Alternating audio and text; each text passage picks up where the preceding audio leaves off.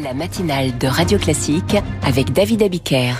Jim Jarassé, dit Gigi l'édito. Ça va rester, vous allez bien.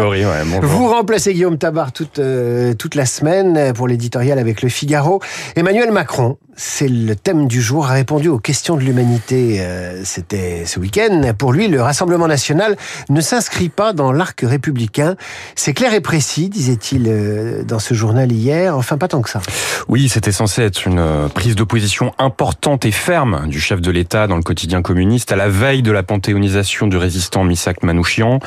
Le RN ne s'inscrit pas dans l'arc républicain. C'est clair, net, précis donc, et ça parle aux électeurs de gauche en mal de preuve d'amour depuis le vote de la loi immigration et le virage à droite du remaniement.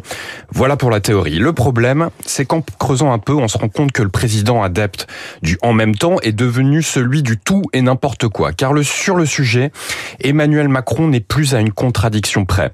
Il est celui qui, il y a dix jours seulement, il y a dix jours, considérait, je cite, tout à fait normal d'avoir des discussions à l'Assemblée avec le RN. Dans l'humanité, il juge en revanche que les textes importants ne doivent pas passer grâce à leur voix. Allez comprendre. Il est celui qui explique que le RN n'est plus un parti antisémite et négationniste, tout en demandant à Marine Le Pen de ne pas assister à la panthéonisation de Manouchian, à laquelle, évidemment, elle se rendra. Allez comprendre.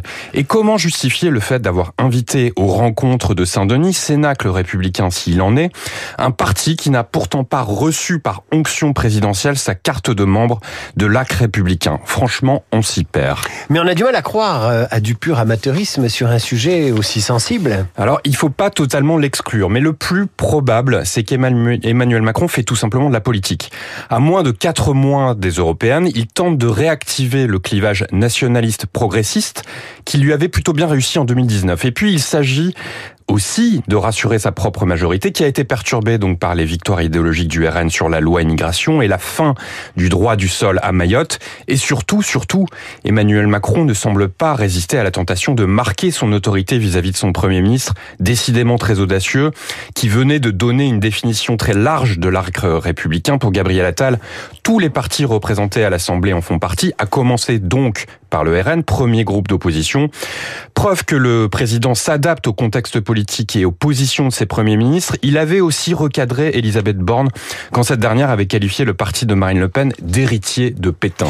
Finalement, ça donne l'impression d'un président sans colonne vertébrale vis-à-vis -vis de la principale menace de la fin de son mandat. Oui, mais il ne peut s'en prendre qu'à lui-même. C'est lui qui a inventé ce concept chamallow à géométrie variable, bien utile pour excommunier à volonté des adversaires trop encombrants, mais dans lequel il se retrouve aujourd'hui piégé, car tout dépend de ce qu'on met dans le terme république sur le sujet. Chacun a sa position et les divisions sont légion euh, au sein de la majorité présidentielle.